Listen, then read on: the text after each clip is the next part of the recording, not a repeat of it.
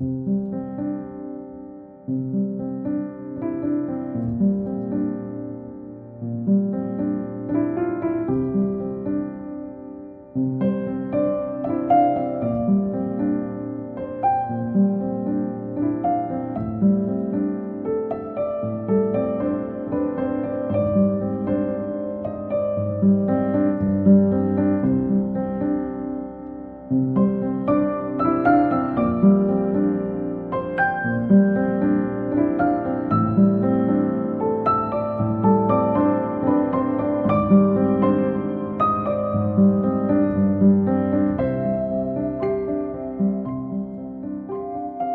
buenas cafeteros, cafeteras y bienvenidos una vez más a un nuevo episodio de los Nindis del Café, donde como siempre yo, vuestro interlocutor Guillermo y quien me acompaña, ¿qué tal estás por ahí, León? Bien, bien, bien, ahí un poquillo tomadillo la, la voz. Pido disculpas por no tener mi melódica voz como siempre, pero, pero ya tocaba. No pasa nada, no pasa nada, lo, lo llevamos bien. Bueno, como siempre os traemos una lista de los próximos juegos indies que van a llegar en este caso en el mes de febrero y como ya sabéis lo dividimos en una categoría de juegos digitales que son más accesibles para todo el mundo, los juegos físicos que siempre le gustan a los coleccionistas y una sección de noticias que hoy ¡puf! está llena, llena, llena, pero llena y cuando digo llena hasta el último momento, ¿eh? Hasta segundos antes de empezar a grabar. sí, sí. Bueno, y además unas impresiones que también son bastante interesantes, ¿no? Que tenemos ahí.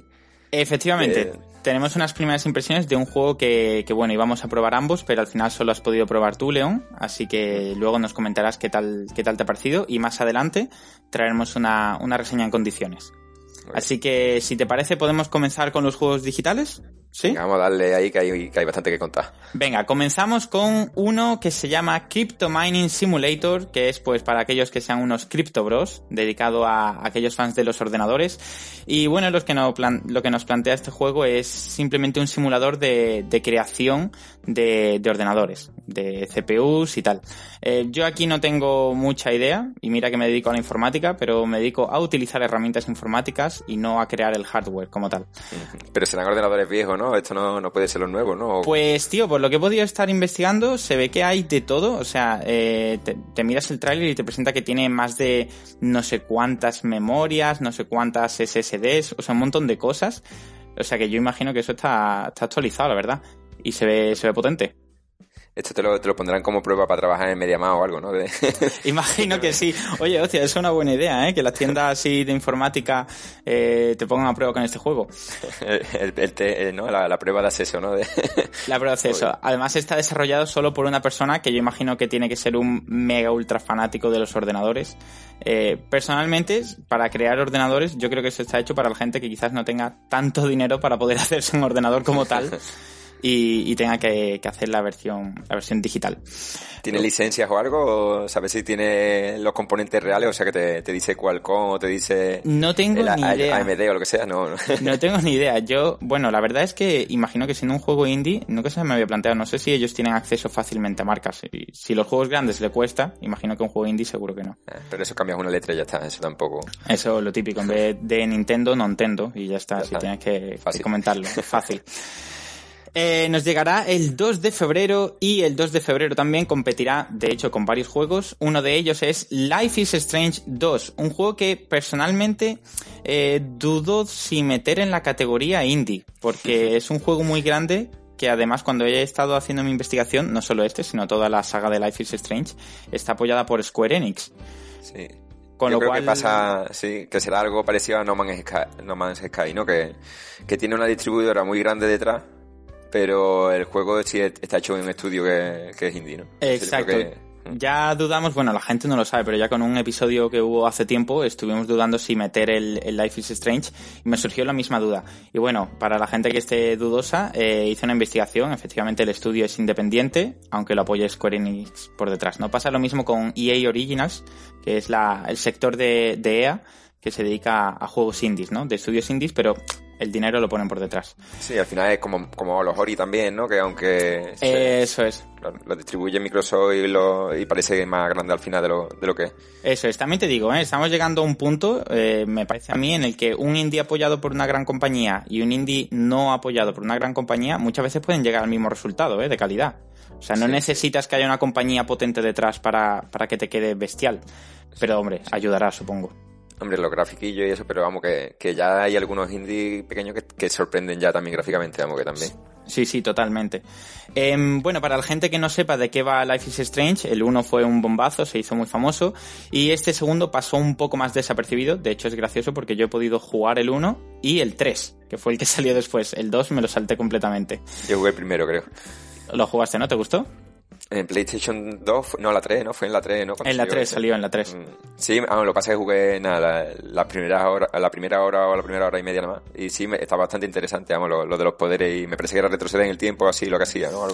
efectivamente. En esta nueva, nueva entrega, bueno, en esta segunda entrega, eh, manejamos a dos personajes, dos hermanos, que, que tienen que huir pues, de la policía por una, una serie de problemas que han ocurrido.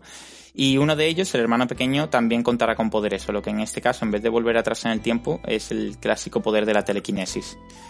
Entonces, bueno, lo típico, estos juegos destacan mucho tanto por el apartado visual, que suele estar muy bien, muy trabajado, es muy bonito, como sobre todo por los entornos que crean, los entornos naturales y las relaciones con los personajes. O sea, ahí son, son juegos de 10.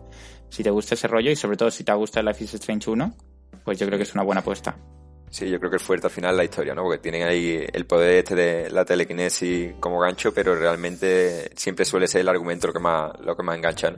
Sí, total. A mí eso me ocurrió con el 1, por ejemplo. Eh, yo creo que mucha gente entramos porque nos llamaba la atención la parte de, de los poderes y al final lo que te acaba gustando más, si te quedas hasta el final, es la trama de los personajes. Cómo se relacionan, qué, qué vínculos crean.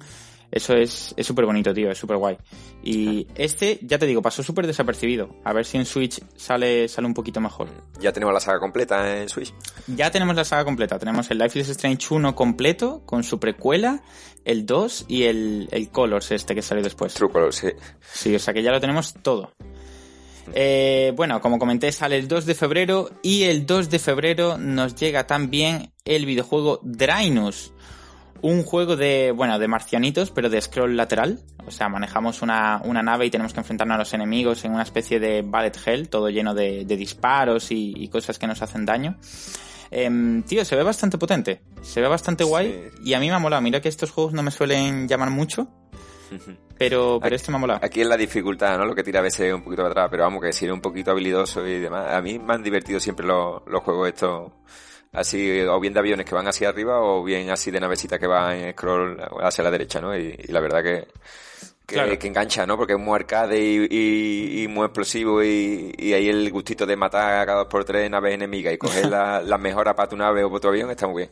Claro, y efectivamente, además, este juego eh, destaca por, por el hecho de, de eso, ¿no? De poder eh, hacer mejoras con tu nave Además, en, esta, en este juego, en el Drainus, nos presentan una mecánica que yo imagino que es novedosa en el sentido de que solo lo han hecho ellos, en la que la nave tiene un escudo con el cual puede protegerse de los disparos enemigos y esa protección de los disparos eh, nos permite cargar un ataque especial con la que podemos atacar o contraatacar, mejor dicho, a los enemigos, ¿no?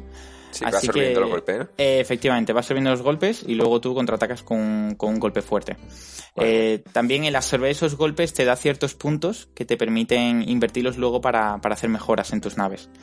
O sea que, que bastante guay. Manejamos, el, el, nombre de Drainus viene porque es el nombre de la nave especial, espacial que manejamos en, en, el videojuego. Y bueno, lucharemos contra un imperio que está sometiendo a toda la galaxia, una guerra que está por venir, lo típico, muy épico todo, ¿no? Claro, las batallas esta galácticas siempre tienen ahí una epicidad detrás, ¿no? No, total, total. Eh, el 2 de febrero también nos llegará un juego que me ha parecido muy divertido, que es el Fashion Police Squad. Que, bueno, pues él es el grupo de la policía de la moda. O sea, lo que vamos a, tener que hacer como policías de la moda es detener a aquellos eh, ciudadanos, o malhechores en este caso supongo, ¿no? Que van vestidos pues mal, lo típico, con calcetines y chanclas a la vez, ¿no? Eso ocurre mucho con Llama la atención, ¿no? Porque, porque un poco así como horterilla en cuanto a, la forma de, de, vestir, las armas y demás, son un poco estridentes, ¿no? Eh, parece mezcla lo nuevo, lo antiguo, ¿será eso lo, lo que es, es muy estridente, de hecho, viendo yo a los, a los personajes me ha llamado la atención porque, bueno, la gente que se haya visto la serie de los yoyos, eh, a veces recuerda un poco JoJo's Bizarre Adventure, me refiero. Eh, recuerda un poco la, palabra, Efectivamente. Entonces en el juego manejamos a, a, bueno, como comento, a esta policía y es de tipo shooter en primera persona, pero con un estilo artístico retro, todo muy, muy pixelado. Así que se ve, se ve bastante guay. Me ha parecido muy curioso, no sé si te has dado cuenta tú, que el arma que llevamos, que es una especie de metralleta inicial, es una, una adaptación de una máquina de coser. Sí, decía yo, me parecía raro. Sí. no, me había dado cuenta, no me había dado cuenta que era una máquina de coser. O sea, principalmente utilizaremos eso, una, un arma a distancia, que será pues una metralleta, una escopeta, que son adaptaciones de máquinas de coser. Y luego utilizaremos un cinturón, también a modo de látigo para atacar. O sea que pinta, pinta divertido. Sí, lo, lo que no sería en español, pero vamos, que, que un juego de esto de, disparos y demás no hace falta tampoco que, esté en el idioma. Salía en francés, en, alemán me parece también en inglés, pero vamos, que, que tampoco sea un juego que, necesite mucho diálogo, ¿no? Si sale en francés, lo juego en francés, mucho más fashionista. A mí me pasa igual. Yo cuando hay algo en francés y no está en español, tiro, tiro para el francés de cabeza porque es más parecido. Es, más, parecido, sí, sí. Total. Eh, dejamos atrás el 2 de febrero y pasamos directamente al 14 de febrero que nos llega el videojuego Blank. Eh, bueno, este juego lo hemos comentado ya varias veces aquí, ha sufrido ya unos cuantos retrasos, pero finalmente llega el día de San Valentín. Eh, para quien no lo sepa todavía de qué va, manejamos a, a, un cervatillo de color blanco y a un lobito de color negro que han perdido a sus padres en una tormenta. Entonces, pues debemos ayudarles, eh, o más bien debemos guiarlos para poder encontrar a sus padres. Eh, destacaba mucho por todo su estilo artístico, completamente en blanco y negro, con un, un trazo muy, muy de lápiz, muy dibujado. Y yo creo que es un juego mm, que se ha ido haciendo mucho eco. O sea, mucha gente lo conoce ya y, y los cambios de ficha que ha ido teniendo han sido muy sonados. Claro. No, además que, ha ido saliendo en mucho Nintendo Direct, bueno, Nintendo Direct no, ha salido en, los Indie World, ¿no? De, sí, ha salido en algunos de los, de los programas estos grandes de Nintendo. Ya ha salido por lo menos dos veces, entonces por eso ya está bastante reconocido y demás. Me parece que era un estudio francés, ¿no? El Clasia. Sí. El Clasia y, y, eso, que le gusta la historia así emotiva y de aventura tranquilita y, y resolviendo puzzlecillos, tiene que estar muy bien este juego, la verdad. A mí me parece muy bonito, ya lo he comentado varias veces, pero por favor, espero no tener que traerlo más a un episodio de los Nindies del Café. porque es la, es la tercera, creo, vez, o cuarta que lo comentamos. Cada vez que sale un Indie hemos hablado de él, claro. Sí, es que eh, es verdad, es que es verdad. Ha ido así. Pero bueno, ya está. Esa es nuestra tarea. El 16 de febrero nos llegará The Legend of Wen, un videojuego de plataformas 3D en el que manejamos a una bruja que debe salvar a, su academia. Ella ha entrado en una academia de hechicería en la que aprender magia, pero eh, de repente una entidad llamada la maldad ha destruido la academia y se ha, hecho que desaparezcan todos los que habitaban o, se los ha llevado, ¿no? En cualquier caso, vamos a tener que, salvar a, nuestros compañeros y restaurar la academia tal, tal como estaba, ¿no? Se ve bastante, bastante lindote y además por lo que he podido leer el juego plantea, se supone, una serie de, desafíos, es decir, que no va a ser el típico juego súper, súper fácil de, resolver. Además está distribuido en ocho mundos, cada mundo con varios niveles, o sea, muy al estilo Mario clásico. Eh, bastante guay. Sí, además que, vienen bien estos juegos así al catálogo, porque plataformas 2D y, juegos así de aventuras hay mucho, pero de, de plataformas 3D no hay tantos a lo mejor como, como gustaría, ¿no? Y, la verdad que da una alternativa ahí, los movimientos se ven bastante fluidos y aunque los mundos no son tan preciosos, ¿no? Como puede ser un, Mario 3D o, un Kirby y demás, pero se deja jugar bastante bien. Mm, de hecho, fíjate que estoy pensando, creo que el otro único eh, plataformas 3D que hemos traído es el Frogan. No sé si te acordarás de ese, que era el de la chica que usaba una rana pistola.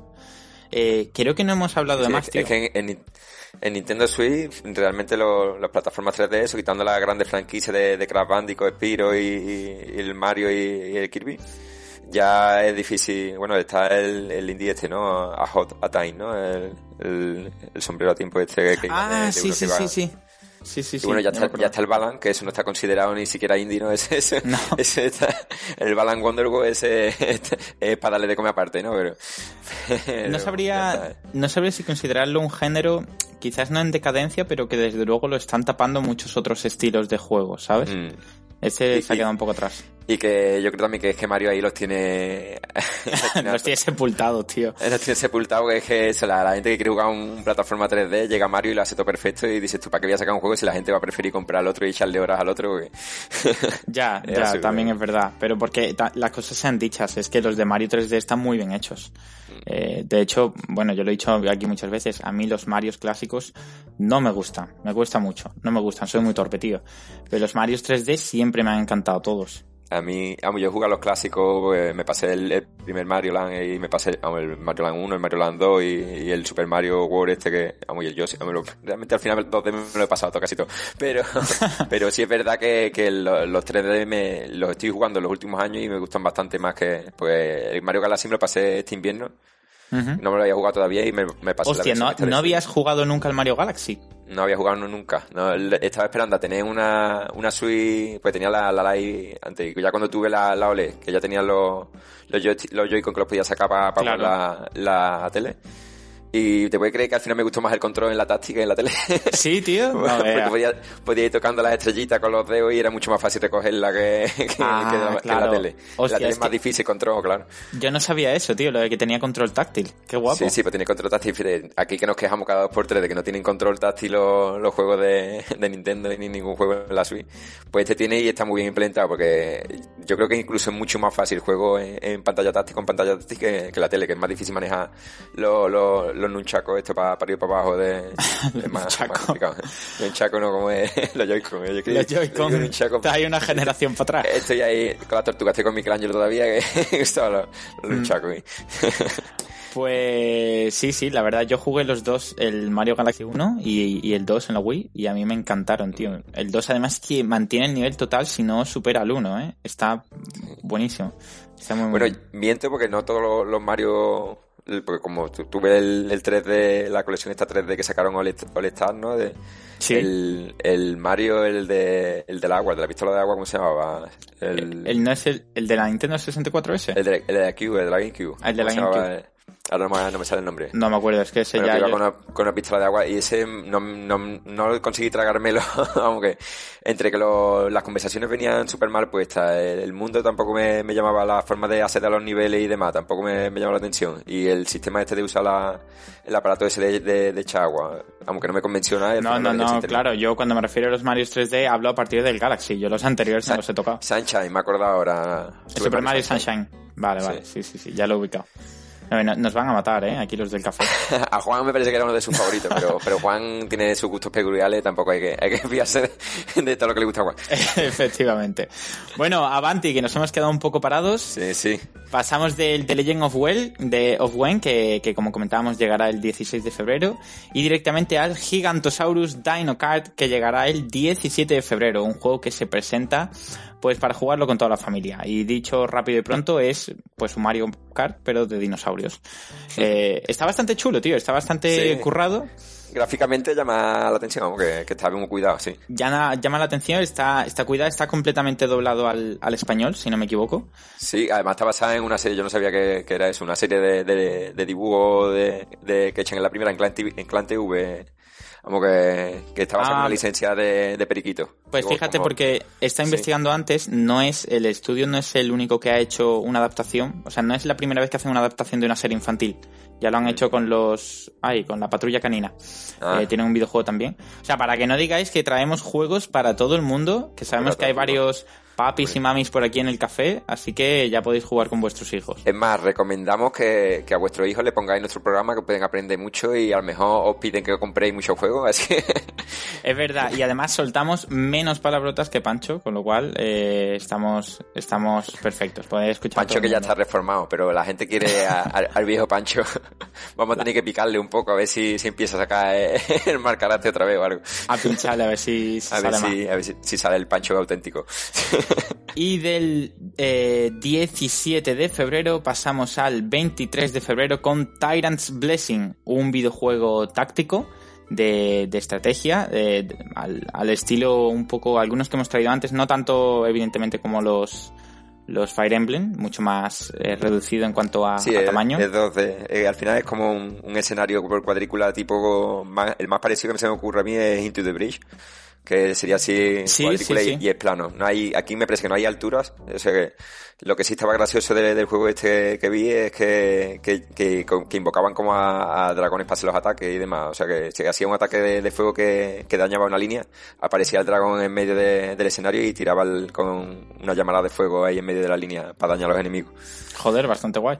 Para la gente que le, que le mole todo este tipo estratégico, pues mira, aquí tiene otro más. Ya en los anteriores episodios del café hemos traído otros que hemos ido comentando. Así que, que tenéis ahí una, una, lista. En cuanto a trama, bueno, este por lo que he podido leer es la típica trama clásica de salvar un reino y tal.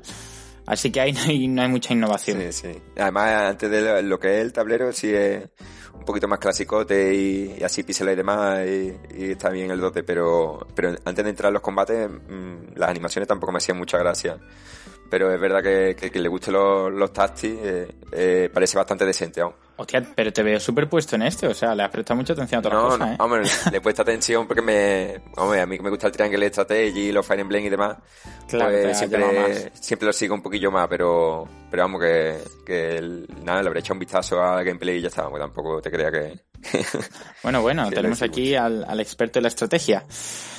El 24 de febrero nos llegará el que yo creo que es mi favorito de los digitales que, presentamos hoy, que es Flame Keeper, un juego de Metroidvania, o sea, estilo Metroidvania, con visión isométrica. No me equivoco, ¿no? Isométrica es cuando lo vemos desde arriba en diagonal. Sí, eh, estilo Hades. Eh, estilo Hades, efectivamente, visión isométrica y manejamos a una llama que debe restaurar las grandes llamas de, su reino, ¿no? Este, nuestro personaje, que de hecho se llama Llama, llama Valiente, es su, su especie, debe ir viajando por diferentes mundos en los que va a encontrar unas hogueras que debe reavivar. Lo curioso es que la forma de reavivar estas hogueras es invirtiendo tu vida. O sea, debes gastar tu salud, tu barra de vida, y debes invertirla para que la, para que la hoguera vuelva a encenderse. Mm. Eh, esto incluye o hace que el juego tenga una dificultad considerable. Más aún teniendo en cuenta que el juego es tipo roguelike.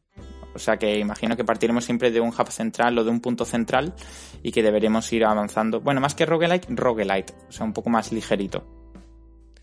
¿Cuál es la diferencia? Porque yo siempre lo, lo lío. Pues cuando hice la, búsqueda en su día, porque me dio la curiosidad con el Cells, eh, tengo entendido que roguelike es cuando te, te deshacen de todas tus, las mejoras que has ido obteniendo eh, y cada vez que te matan empiezas completamente de cero.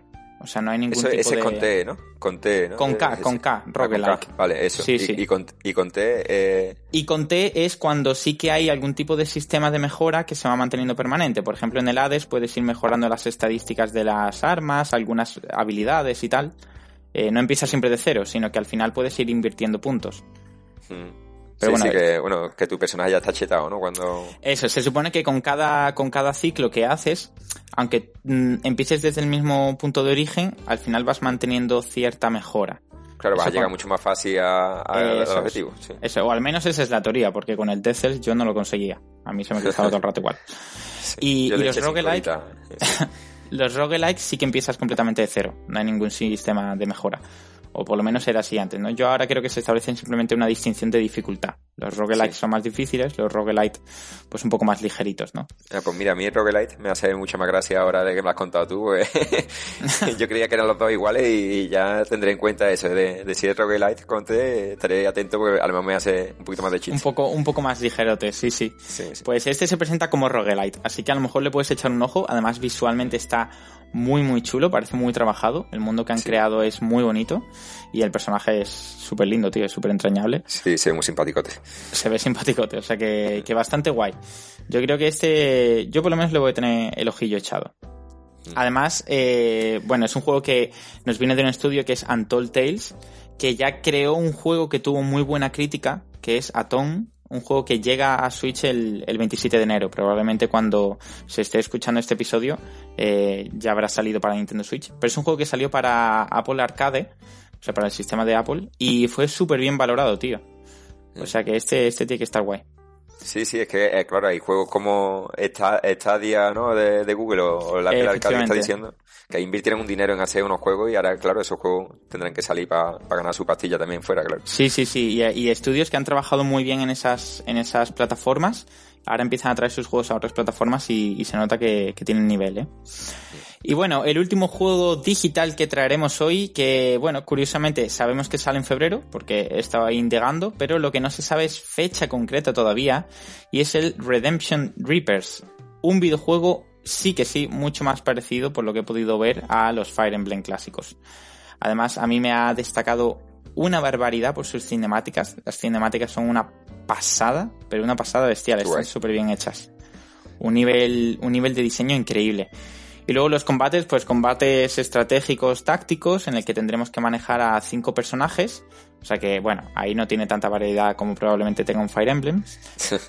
Pero eh, estos cinco personajes se diferenciarán por su estilo de combate, por eh, las habilidades que se pueden ir mejorando. Nosotros podremos ir consiguiendo armamento, armaduras y además, al igual que por lo que me estuviste comentando con los Fire Emblem, podremos ir estrechando vínculos con los personajes y conociendo su historia conforme avancemos. ¿Este es 3D también, Guille? Este es 3D, sí, sí, con vista isométrica en el, en el momento eh, táctico y, con una historia bastante guay que promete, así de, una invasión de, un ejército, el ejército de los Morts, y de cinco héroes que, conforman el, batallón que se enfrenta a ellos, ¿no?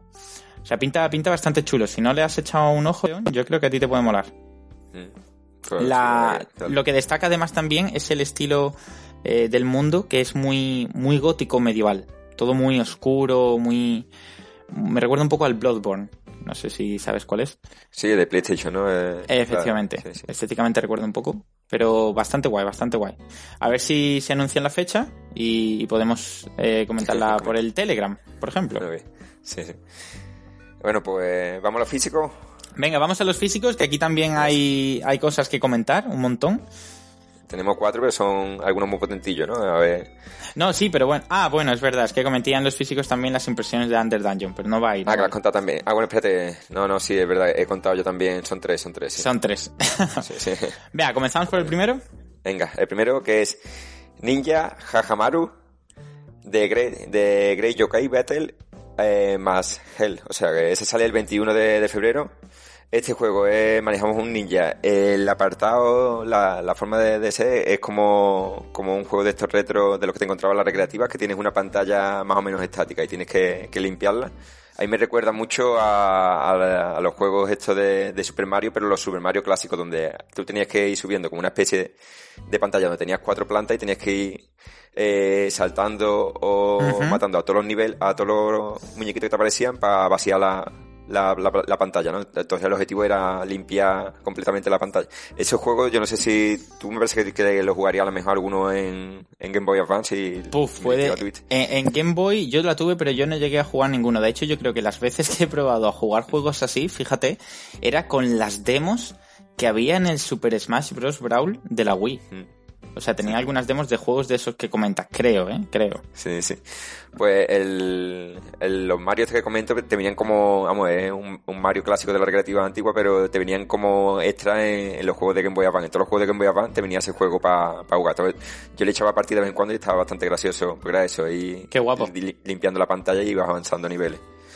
Ese está muy bien, vamos, ese que le gusten los juegos así clásicos como el Snow, el Snow Bro, lo que hemos visto de, de hacer bolita de nieve y despegando la pantalla, cositas así, este le puede gustar. Además los sonidos así clásicos te, te retrotraen mucho a la época esa de, de Mega Drive y de Nintendo cuando se usaban los, los juegos estos de, de este estilo.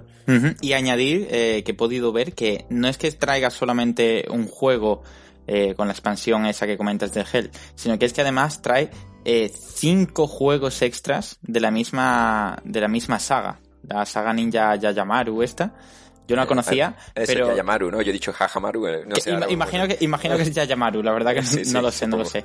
Pero que el pack en sí lo que incluye son cinco juegos más un juego nuevo. Los otros cinco son juegos clásicos, pues hablamos de la década de los 80, 90, o sea, súper atrás, eh, tanto en Game Boy como en la NES. Eh, bueno, para la gente que ame lo, clásico, yo creo que esto, si, si conoce un poco la saga o le mola, esto es un más, tío. Se lo tienen que pillar.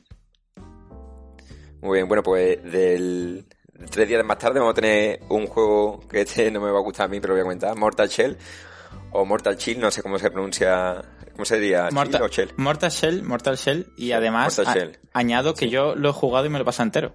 Sí, anda, pues sí, sí, puede comentar bastante. Vamos, un indie así tipo Dark Souls, ¿no? Pues cuéntame cómo es. Sí, sí, eh, bueno, evidentemente si sale en Switch ahora, pues yo no lo he jugado en Switch, eh, es así. Pero la, la, versión que llega es una versión completa. El juego, como tú comentas, es estilo Dark Souls, o sea, es un Souls-like hecho por una compañía indie. Y yo fue el primero que he llegado a probar. El primero, el primer Souls-like que he probado. Y a mí me gustó mucho, tío. Las cosas como son, yo no me lo pasé como tal, ¿eh? Se lo pasó mi pareja. Yo ah, estuve ahí muy pendiente y lo jugué varias veces y me enfrenté a varios bosses y tal. Eh, pero tiene que ser complicado, ¿no? Yo lo que, lo que he leído y demás es que es un juego también, sobre todo al principio, que es bastante, vamos, que te ponen aprietos al, principio, ¿no? Bueno, súper, súper desafiante. Bueno, tú, tú has jugado los Souls. De hecho, comentaste que hace poco habías empezado a jugar de nuevo, ¿no? Sí, sí, el Dark Souls intenté pasármelo porque me quedé en la primera hora de, de vamos, es que me quedé en el tutorial, que no conseguía pasarme el tutorial. Empecé de nuevo después de elegirme otro personaje. Digo, a ver si tengo más suerte. Me elegí el más fuerte que había, que era el bárbaro. Y, el bárbaro no bandido. Eh, el bandido y, eso, y avancé bastante bien hasta que me he encontrado a un bichejo que, no me deja pasar y ahí lo deja abandonado otra vez. A ver, ¿qué vamos a hacer? Pues sí, este es, es, desafiante. Comenzamos con un personaje que no tiene prácticamente ninguna habilidad y la, la parte más curiosa y que a mí, a mí me pareció muy, muy innovadora es que la, las características de nuestro personaje las elegimos introduciéndonos, o sea, invadiendo unas armaduras que son como unas especies de carcasas vacías que hay en el juego. Entonces hay cuatro carcasas, eh, lo, que son las Shell, ¿no? Por eso se llama Mortal Shell. Y debemos introducirnos en ella, invadirlas, y eso es lo que cambia nuestras estadísticas. Y nada, exploraremos lo que es un hub central, que tiene sus enemigos, sus bosses y tal, y luego tres mundos que hay. Mm. Eh, tío, el juego está súper chulo. Está muy currado. Además que gráficamente no tiene nada que, envidiarle a Dark Souls. ¿eh? Nada, nada. Es, una puta pasada y yo creo que la versión que llega a la Switch eh, viene ya incluso mejorado un poco gráficamente. O sea, con todo el downgrade que tenga que tener y tal, pero que ya se ha tenido en cuenta mucho. Esto no parece una Switch. Se ve tan bien que no parece ni una Switch. Se ve súper guay. Para la gente que le guste los Souls, eh, yo creo que está, vamos, está genial. A nivel de, vamos, yo jugué hecho al Dark Souls Remaster que, que, es el que hay en, en Switch, lo, lo estuve jugando este, estas navidades y, está a la altura, vamos, que no, no, no se nota la, diferencia realmente con lo que puede ser lo gráfico del Dark Souls. Y además, añado una cosa que a mí me, me, moló bastante, pero que no he probado demasiado, eh, y es que hicieron una actualización, evidentemente esta versión de Switch ya viene actualizada, porque es la edición completa, hicieron una actualización que lo que añade es un modo roguelike. Y esto sí roguelike con K, o sea, eh, comienzas, comienzas de cero y cada vez que te maten, tu personaje tiene que volver a comenzar desde el hub central y matar a todos los bosses completamente, ¿no? Em, el juego no es muy muy largo en cuanto a que no es como un, un Souls clásico, que el mundo es muy grande y hay un montón de cosas, no, este es considerablemente más pequeño, pero aún así es bastante bestia. O sea que yo creo que empezar de cero cada vez y tener que matarlo todo en una sola run, eso es una, una bestialidad. Pero oye, si se gustan los desafíos, pues para adelante. Claro, eso es como que le gusta ponerse los juegos en difícil, ¿no? A mí no. A mí que me lo ponga en normal y, se cuesta mucho en fácil. Efectivamente. Y además, confirmo por si a alguien le da la curiosidad, que tampoco tiene modo de dificultad. O sea, no puedes elegir. Esto tú eres, tú eres habilidoso, ¿verdad, Guille? Pues si le das a, los Monster Hunter y a los Dark Souls y, demás, eh, tú... Bueno, yo lo que soy es de, darme muchas muchas hostias y al final a base de hostias uno aprende. Entonces, bueno, pues a base, sí, a base de golpes yo creo que aprendo. El Monster Hunter, bueno, yo creo que, que si le dedicas las horas suficientes, se, se hace uno, ¿eh? Con el control. Monster Hunter, yo no sé si lo habré comentado alguna vez, me quedé ya eso, la FNC este, cuando, cuando tienes que defender la base y te vienen todos, todos a atacarte, todos los bichos a atacarte. Vamos, ahí me, me, quedé yo ahí. está fatal, teniéndome aquí, tío, podrías avisarme y lo, bueno, lo, esa primera misión no, la puedes hacer conmigo, pero... Pero fue, fue antes de, de conocernos, hombre, eso fue hace ya, cuando fue el juego de salida a los 5 o 6 meses de salida, digamos, fue... Coño, pues ya, ya llevamos casi, casi un año de, de podcast, a ver cuándo jugamos, venga. Sube nivel. Yo Tampoco hace gracia retomarlo, ya hay mucho que jugar. ¿Avanzamos entonces con los juegos físicos? Sí, sí. Y el último juego que tenemos el mismo día, el 24 de, febrero. Tenemos un juego de terror que nos llega que se llama Signalis. Este juego está basado en un universo así futurista donde tenemos que manejar a un androide y, es de, de esto de susto, pero de de, de que te da tela de, de, de, de bien hecho. el ambiente lo tiene bien hecho. Recuerda un poco a, los a los Resident Evil, pero los, antiguos, en el sentido de que tienes que ir resolviendo puzzles, avanzar y, te va a encontrar bichejos también que te van a dar los sustos y, Y la verdad que, que, es un juego a tener en cuenta a todo el mundo que le guste los juegos de terror. ¿no? Luce chulo, además yo lo he podido mirar un poquillo y luce bastante guay. Recuerda como comentas, ¿no? A este terror así un poco psico no psicológico, pero un terror eh, ambiental, ¿no? Como es Resident Evil, como eran quizás un poco incluso los Silent Hill. Eh, todo el entorno es lo que te genera una, una un clima muy, muy lúgubre, muy de, terror, de no saber lo que va a pasar. Y además la edición física viene con, con una pequeña fotografía. Eh, no, no, es gran cosa, pero bueno, viene con una, una fotografía que está bastante linda. El otro día estuve viendo yo un vídeo de, de los cinco mejores los cinco mejores del 2022 para Eurogamers y lo ponían este en el tercero o el segundo puesto, o sea que Sí, tío. Que tiene que estar. Yo no sé si es que son unos flipados los juegos del terror, porque, yo pondría muchos muchos antes, ¿no? Pero, pero a lo mejor está muy bien el juego. Yo no lo jugaré porque a mí de tanto sustito me, me da miedo, ¿no? Joder, pues, oye, a ver si yo consigo probarlo algo y podemos traer reseña. A ver qué tal, a ver qué tal. A ver cómo está. Bueno, y vamos ya con las impresiones de, del juego que, tenemos hoy. Venga, a ver, ¿cuál es el juego? Lo he comentado yo antes de pasada, pero recuerdas, recuérdanos, estamos hablando de él. el juego del que vamos a hablar es Under Dungeon. Eh, nos ha pasado un par de copias Hosion, que, que también estuvo encargado de, en parte del desarrollo del remake de, de Alex Key, ¿no? Que, que, llegó el año pasado. Y estuvo una entrevista aquí que, hizo con Juan, Sip y, y Pancho, ¿no? Y la verdad que, el juego sorprende bastante. Quien le guste lo voy a comentar un poquito así. En un poco por encima, venga. Sí, sí, pues son impresiones. Eh, lo que le, que le guste los juegos así de, Game Boy que eran en blanco y negro o más antiguo porque realmente el juego está hecho en un bit o sea que, gráficamente un bit está hecho en blanco y negro y recuerda mucho a los Zelda y a los incluso a los a, todos los juegos de rol que había en, aquella en aquella época pues la verdad que lo deja muy bien plasmado y está muy conseguido, porque uno por lo gráfico al principio puede pensar que no, que, se puede liar un poco o que no se ve bien o lo que sea, pero, pero se nota que hay mucho curro detrás y, Es justo lo que lo que a mí me preocupaba, tío, lo, porque el juego me, llama la atención, eh, me parece muy chulo, pero me preocupaba un poco si marea o si confundes al, al personaje con el entorno. Sí, sí. A mí al principio me, me, creía que eso, me iba a confundir lo que sea, pero es verdad que tú a lo mejor si un personaje no lo ve a lo mejor lo bastante bien definido, hablas con él, aunque la verdad que, aunque sea un bis, están bastante bien diseñados los, personajes. Pero hablas con él y ya te pone el nombre del personaje y dices tú, ah, vale, sí, ahora ya le, le pongo la forma tal cual como, como es el personaje. Qué guapo. Y sí, sí, está muy conseguido eso. Y, y sí me ha, me ha llamado la atención eso de la de sorpresas que tiene este juego, que cada, a cada momento te vas encontrando alguna dinámica, alguna, algún minijuego que te hace cambiar la forma de, de jugar. Entonces, eh, a lo mejor está, pues la mayoría de los juegos son mazmorras, mazmorras tipo como los Zelda 2D o, o de Super Nintendo que tengo trabado de Disable, ¿no? sí, además es como el juego se presentaba desde el principio, o sea, un juego de mazmorra. Además, el juego 100% mazmorra, es 100% mazmorra, no hay un mundo abierto donde tú vayas a moverte y luego te vayas a, a, a entrar en la mazmorra, sino que directamente cada misión es una, es una mazmorra diferente, entonces tú eso tienes tu mapita igual que el de Zelda, que tiene ahí los cuadraditos y te va indicando por dónde tienes que mover. Y, eso está súper bien, súper bien conseguido. Entonces, cada mamorra tiene un minijuego y demás que, que enganchan, digamos, que, que, te anima a jugar todo el tiempo porque va cambiándote la, la dinámica cada dos por tres. Y eso está muy bien conseguido porque tiene una frescura. Además, eh, es un poco como vacilándote constantemente, ¿no? Entonces, te mete cachondeo a que le haya gustado un metal, un epi, los juegos así. está muy bien, muy bien conseguido.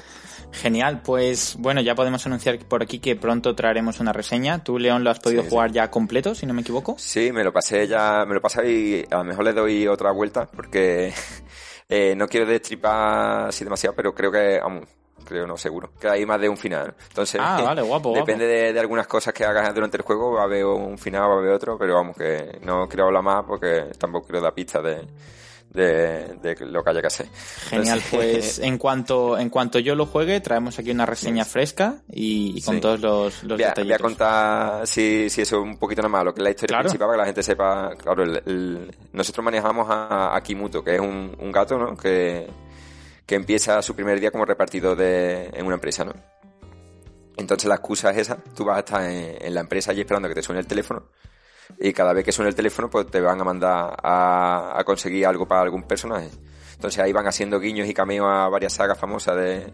Vamos, nada más empezar en la, la primera misión ya te vas a encontrar con un hada que, se llama más que te va a dar una, una, una, espada, o sea, un hada y una espada, o sea, que, es una clara referencia a, a Zelda. El hada empieza a decirte que, que es tu, supervisora, que te va a ir supervisando a ver si haces bien el, primer día de trabajo, vamos, que, que la verdad que, que tiene mucha cachondeo así, está muy graciosete y, y recomendaba. Hay puzzlecillos y acertijos que, que realmente no son muy complicados, te hacen darle una vueltecilla de vez en cuando, pero no son complicados, así que el que le guste lo acertijos.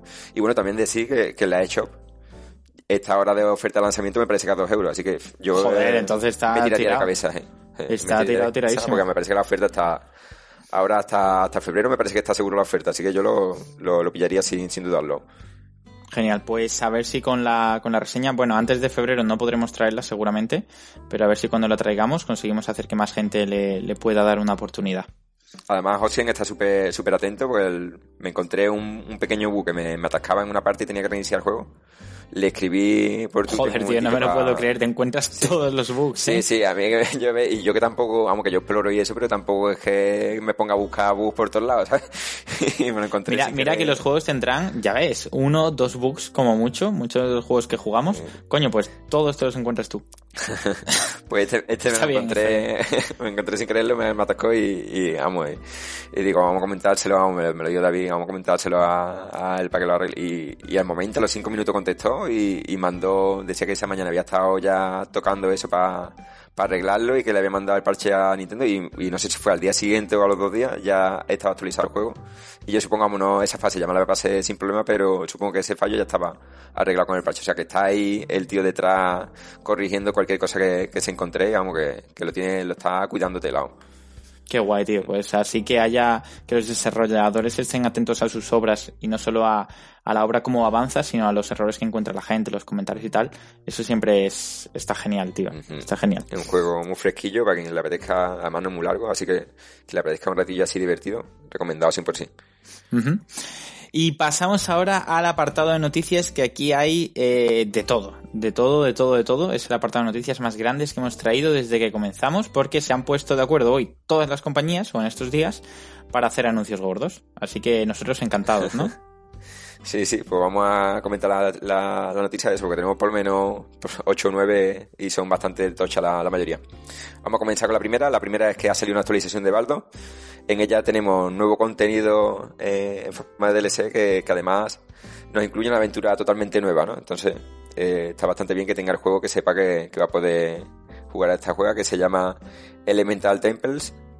Así que que, que, que, le guste este juego que era así estilo Zelda He visto también sí, con mucho, con mucha inspiración de todo el, arte de, de, Studio Ghibli, también se notaba mucho. Es verdad, sí. Eh, y además hay que decir que este juego es ya la segunda actualización eh, grande, digamos, o sea, con nuevo contenido de misiones, nuevo contenido de objetos y tal, eh, que trae gratuitamente. La primera actualización fue la de, de Three Fairies, que ya salió, y, y, ahora sale esta, que además ya han confirmado que también sale directamente en el cartucho de, de la edición física, que va a salir. Eso me gusta mucho, además los, estudios indie suelen cuidar eso mucho, pues el, el Aterna Nosti este también está trabajando en un DLC gratuito y bueno, y, y, hay otros muchos juegos que le han ido metiendo como el de Messenger y demás, que le meten actualizaciones gratuitas y eso las compañías como Nintendo y demás deberían... Eh, deberían aprender, tío, sí, sí. Sí, sí, pues Nintendo no ha terminado de sacar el Fire Emblem y ya había presentado eh, eh, el pase de expansiones por 20 euros a bueno a mí eso me da contenido que, que suena como que han quitado sí, sí, que suena como que han quitado contenido para vendértelo luego exacto tío me da un coraje la hostia cuando anuncian un juego y conforme se anuncia el juego ya te han anunciado un DLC Dicen, mm. tío, pero esto qué es, que me has cortado contenido o que verdaderamente añades un extra y, y por qué no lo añades del tirón, ¿sabes? Claro, claro. Ahí se huele em, raro. Bueno, aquí el, el, rey quizás de los de los DLCs gratuitos y las actualizaciones gratuitas son los de Cells, que hace poco, digamos unos meses creo, anunciaron otra actualización gratuita, yo creo que es ya la, la Son gratuitas, ¿no? todas, tío, todas. Eh, todas las que, había una que era de pago. No, nada, nada, de pago. No, no, no, Bueno, no sé si, si la última a lo mejor era de pago. Había, había una mutocha que me parece que sí era de pago. Puede ser, puede ser. Pero que vamos, que tiene, no sé si son cinco actualizaciones gratuitas. Sí, sí. Y hablamos de añadir no chorradas, ¿eh? Hablamos de actualización sí, la última, de mundo y todo. La última la de Castlevania, ¿no? Con aspectos de Castlevania, está muy chulo. Sí, sí. O sea que el Baldo está tomando también esa vía que la verdad se agradece mucho, porque al final un juego en el que te ha gustado por su estilo artístico, por la trama y tal, siempre está guay que le puedas añadir nuevo contenido, ¿sabes? Mm. Y bueno, ahora dejamos esa noticia de actualización de Baldo para pasar a otra que también estaban esperando aquí mucha gente seguro y es que Return to Monkey Island va a salir en físico, pero va a salir en Limited, Limited Room. Que, ese pero, ese pero ha sonado ahí. Son unas tiradas cortitas que no es Texura ni Meridian, que no suelen traer aquí la versión PAL y todo bien, sino que es la versión que va a comprarla. Me parece que lo venden más que Estados Unidos. Y son tiradas cortitas, ¿no? Entonces. Sí, además, Limited Run, cuando las saca, eh, son, son completamente en inglés, ¿no? No las recibimos aquí en otro idioma.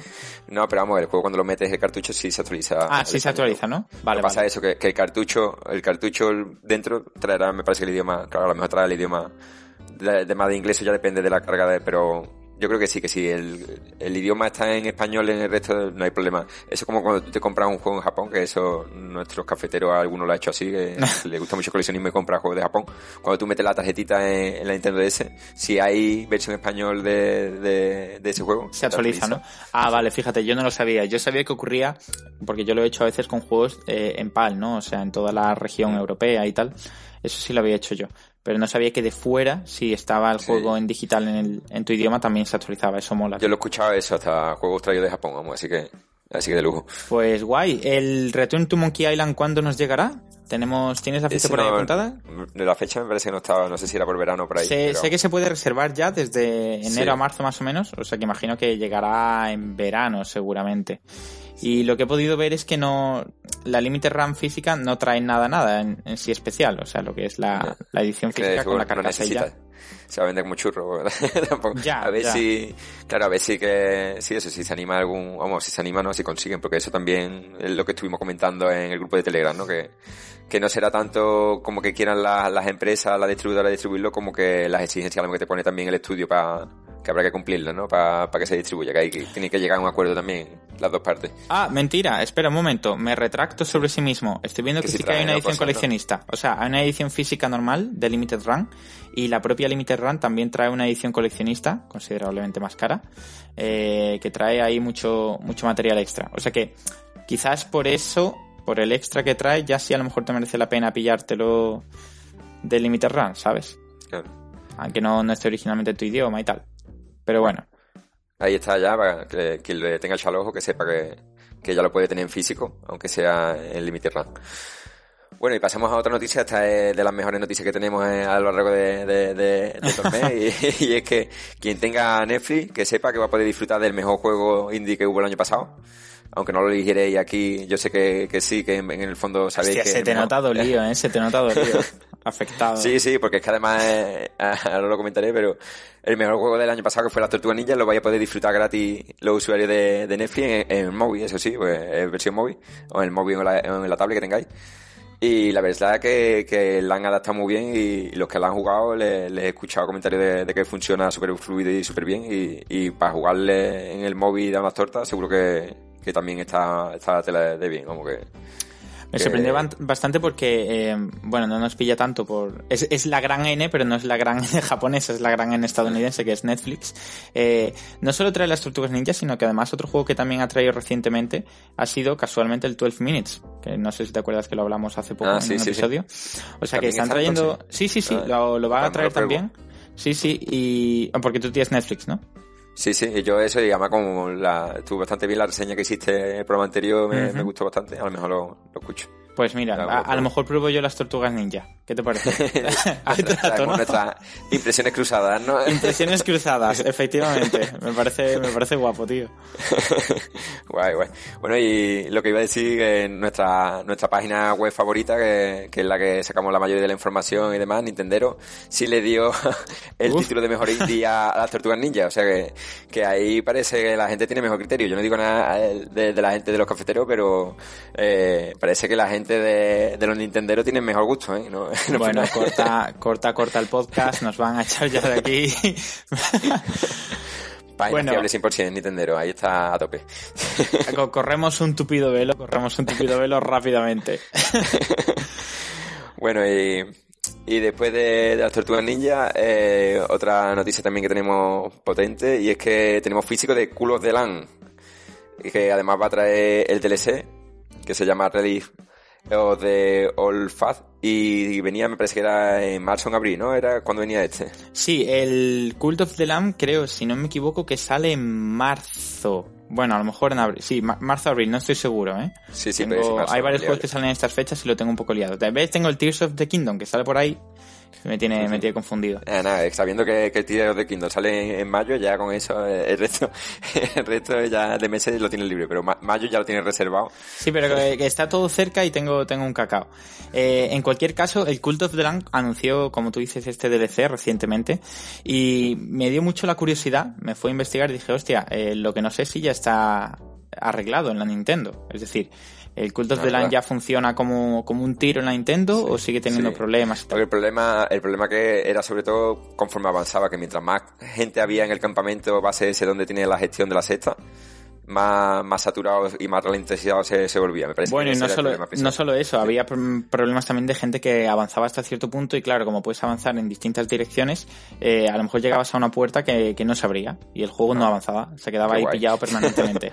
oh. Bueno, el juego ha tenido dos actualizaciones, si no me equivoco. Seguro, seguro ha tenido una que fue muy gorda y que se esperaba que solucionase todos estos problemas y luego ha tenido pequeñas correcciones. Pero por lo que he podido ver, en la Nintendo sigue yendo bastante regular. O sea, o aquí un O muy grande.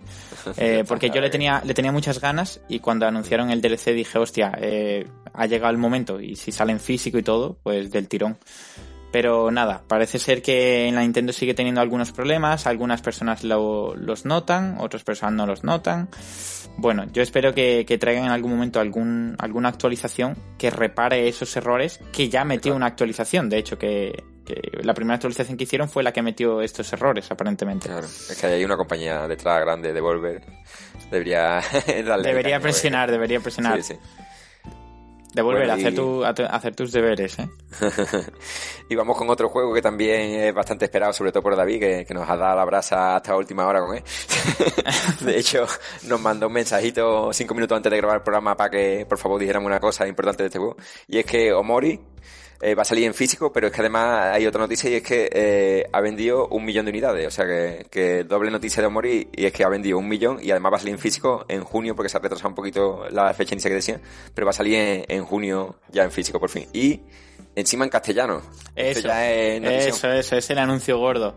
Además decir que el retraso precisamente se produce, confirman los creadores, porque están haciendo toda la localización al castellano completa. Sí, sí. O sea que, bueno, siempre que sea por eso, se agradece, ¿no?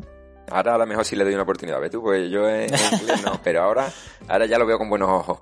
Sí, además en Switch ha salido muy bien, a la gente le está gustando mucho, yo tengo mucha gente a mi alrededor que lo tiene y tal. O sea que yo creo que, hay que darle una oportunidad si, si se puede, y más si es en español, ¿no? Sí, ahora ya no hay excusa. Claro. y pasamos a otro anuncio importante que había y es que hace nada, hace dos o tres días nada más, Steam World hizo un análisis, un anuncio importante y es que saca un nuevo juego que se llama Steam World Build. En este, en este momento, lo que, en esta ocasión, lo que tenemos es un juego de gestión, ¿no? Tenemos que ir construyendo estructuras para ir haciendo nuestra ciudad cada vez más grande y, y mejorar y hacerlo cada vez mejor. Entonces, eh, varían un poquito conforme los que había antes, que tenía ya un juego de rol, otro que era de, estrategia por, turno, vamos, que, que ¿Tú los conocías los anteriores?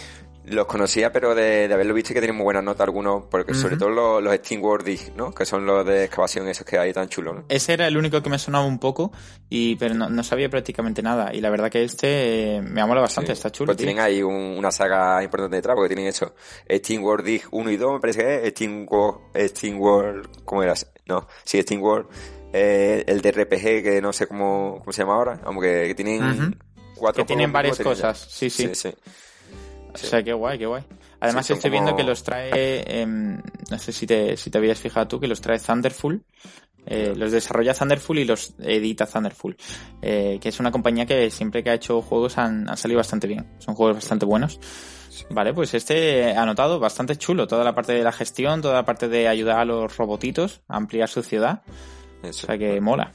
Sí, sí, que le gusta la gestión, ahí, que le gusta el estilo Animal Crossing y demás, de ir mejorando la ciudad, ahí lo tiene. Además que visualmente se ve muy bien, ¿eh? Por lo que estoy viendo. Sí, sí. El diseño es muy chulo y está muy cuidado. ¿Cómo mola? Sí, sí. Y pasamos a otro, que es el anuncio de que va a salir un nuevo juego de, de Fuga, Fuga 2, eh, suena como si fuera junto, ¿no? Fugados. Fugados. Tendrían que traducirlo así al español. La, segunda parte de Fuga, ¿vale? Entonces, eh, este era el juego en el que teníamos un, un pueblo que había sido atacado y había unos zorritos, unos hormilitos que se, se escondían en un tanque gigante y ese tanque iba avanzando y tenía como unas guerras que eran así como tipo a Vanguard manejando el tanque así dos de la guerrilla esta, ¿no? Entonces ha salido la segunda parte anunciada hacia, hacia mayo, el 11 de mayo, va a ser más concreto. Ah, hay que decir, me ha alegrado mucho verlo aquí, sobre todo porque me ha traído recuerdos, porque es el primer, uno de los primeros juegos, o sea, en el primer episodio de los Nindies del Café lo comentamos, el Fuga Melodies of Steel. Sí, sí, yo jugué la demo y estuvimos comentándola un poquito. Eso es, o sea que traer aquí una, una versión, bueno, la, segunda parte, el Fugados, me parece, me parece súper chulo. Eh, no se sabe todavía mucho sobre, sobre ni la historia, ni el, los mecanismos, ni nada. Supongo que sea continuista, porque el personaje principal me parece que, que, que sale en la portada es el mismo que, que maneje, como que se manejaban cinco o seis personas que estaban dentro del carro de combate. Sí, que son los que distribuías en, las distintas torretas y tal. Sí, eso sí, había tres cañones y iban manejando arriba y abajo cada uno, sí. Digamos, yo creo que sí, que continuará un poquito la, la historia que dejaron en, en, Fuga 1. Y quien quiera puede probarlo, ¿no? Pues la demo de, del 1 está todavía disponible en la eShop. Y vamos a otro anuncio, este es súper importante, a mí me, me, me lió un poquito, este, luego lo, contaré con, con, el que he dejado para el final. Pero anuncio importante ahora porque tenemos tres compañías, la primera de, de ellas, Tesura, que ha sacado hoy un, el anuncio de un juego que se llama After, After Image, eh, que sale el 25 de, de abril en físico y este juego es como un Metroidvania súper bonito que, que tiene un gráfico dibujado a mano y está súper bien hecho Está y la verdad que, que ni lo conocía. bonito. Muy currado. Sí, sí, yo tampoco lo conocía. Y... Cuando vi que lo traía, que lo traía Tesura en físico, dije, hostia, qué guapo. Y lo estuve investigando y tal. Y pinta, pinta bastante. Sí, chulo. sí. Este, vamos, es el, me, me recuerda un poco por un momento a la, a la Eterna Noctis, ¿no? Pero, pero sí es verdad que este está más, más cargadito de animación y se ve más alegre y más colorido. ¿no? Además, bueno, se ve que, que, viene muy completo. Hay un montón de enemigos, hay más de 30 jefes. Sí. Hay que decir que viene en un montón de idiomas, entre ellos el español, completamente traducido. Sí, y la edición muy completa, detrás de la banda sonora, un libro de arte, vamos que una, una carcasa, carátula reversible, ¿no? Entonces, en, en, digital, hay que decir, en digital, para que la, la gente nos haga, o sea, que el, el libro... Ah, en digital la, la banda claro, sonora. Claro, claro, la banda sonora sí, sí, vale. y también el vale. libro de arte que es en digital, que la gente ah, no también, vaya... ah, yo creía que era en físico, vale, vale. Sí, sí, sí, el libro de arte es digital, la banda sonora también, para que la gente no vaya a hacerse aquí unas expectativas ah, vale, de encontrarse un pedazo sí, de libro. Sí, y, y la, la portada reversible, sí, sí, sí. Y bueno, hablando de Athena Nosti, el estudio que lo sacó, que fue Selecta Play, ha hecho también hoy un, hoy un anuncio, ¿no? Que es que saca nuevo juego y es Helveti, Helveti, sí, lo he dicho bien, Helveti sí, sí. con en físico que sale pa, para la Nintendo Switch y este es un roguelike también en 2D, estilo como, como la Eterna, lo gráfico y demás. Y, y eso es un, un roguelike, pero está basado en la cultura de, de, de Francia, ¿no? De local. Sí, la mitología celta y todo eso. Sí, la, eso, la mitología celta y gala. Bueno, yo Entonces... ya, ya, no me he trovado a hablar de sitios ni de lugares, porque ya me, me putean, a ver si me voy a volver a equivocar. sí, sí. Bueno, Francia era, ¿no? Los lo estaba en Francia. ¿no? Uh -huh. Entonces, eso de la mitología gala y recuerda un poquillo eso a, a lo gráfico de, que te puedes encontrar en un Blasphemo o, o en un Deacel y, y, la verdad que se ve bastante guay, ¿no? Hay que tener además muy centrado en la acción, o sea que al verlo visualmente puede recordar quizás a lo que es un Metroidvania y tal, pero no, este está mucho más centrado en, en la acción, en la pelea y todo esto, o sea que, que bastante guay. Y el petardazo final, que, petardazo final. que nos ha llegado hoy mismo, y es que Meridian va a sacar en físico Celeste, por fin va a salir en físico y va a salir para el 30 de junio. Entonces ya vamos a poder tenerlo aquí versión para España. Y la verdad que esta es una noticia que estábamos deseando. He, he podido escuchar desde aquí las, los aplausos de Juan, ¿vale? Cuando ha salido la noticia, desde aquí me han llegado los gritos de Juan. Además, ambos somos de Málaga, o sea que me ha llegado, me ha llegado. Eh, tío, la verdad que una noticia bomba y genial. No sé cuánto tiempo lleva Celeste en la Nintendo Switch. No estoy seguro. Ya llevará desde 2018 por lo menos. Claro, porque el juego salió en el 18. O sea, lo he mirado. El juego salió como tal en el 18. No sé si en Switch salió poquito después o lo típico, un año más tarde. Pero bueno, sea como sea, eh, cinco años después. Sí. O sea, cuatro o cinco años después, que se dice pronto, ha ocurrido exactamente lo mismo que con el Cuphead. Un juego que tiene valoraciones de, de sobresaliente, vamos, que Metacritic tiene más de un 90 de media, me parece, vamos que... Sí, sí, o sea, a lo mejor aquí la gente no es consciente. Juan ha hecho pleno dos veces seguidas, le han sacado físico del café cinco años después. Él comentó aquí un par de veces en el café, joder, tío, yo ya lo que he perdido es la esperanza del celeste, pero, pero luego cuando, cuando salió el Cuphead dijo, oye, pues a lo mejor puedo recuperar la esperanza, a lo mejor hay algo. Y coge el tío y le escuchan y llega también el, el celeste en físico. Pero, perdió, eh, perdió la esperanza, pues se lo compró en digital y se lo pasó en digital. Ah, ¿ves? ¿ves? Es que, Juan, es que no tienes paciencia, ¿eh? Cinco años no son nada, tío. Claro, tío. Hay que esperar un poco más.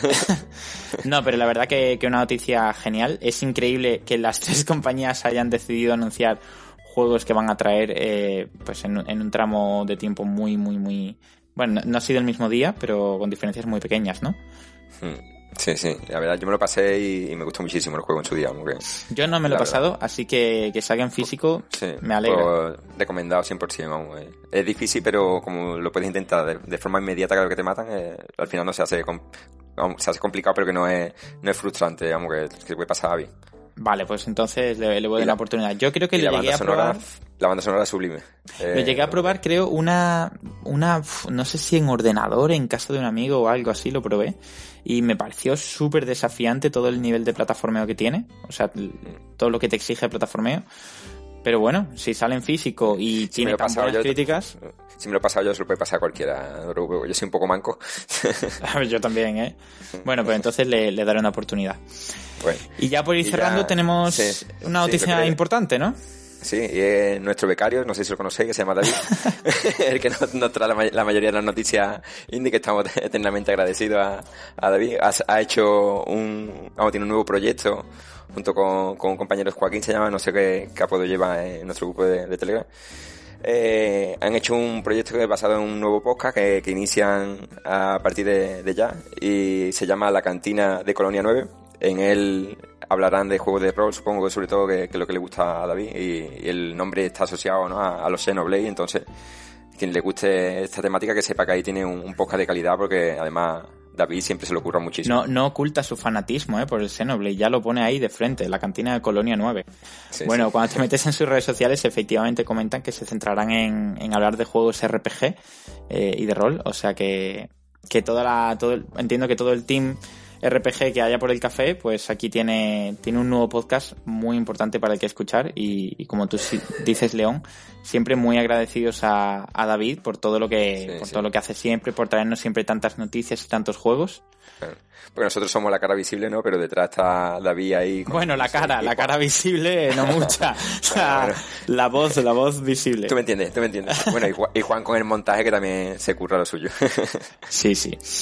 Bueno, con esto podemos cerrar el episodio de hoy. Un episodio súper completo en el que os hemos traído, como siempre, de todo. Juegos digitales, juegos físicos, ediciones eh, especiales, noticias, una pequeñas no reseña, pero pequeñas impresiones de una reseña que llegará más adelante y hasta un, un anuncio de un nuevo podcast. O sea, este es un episodio que nos ha quedado redondo, redondísimo.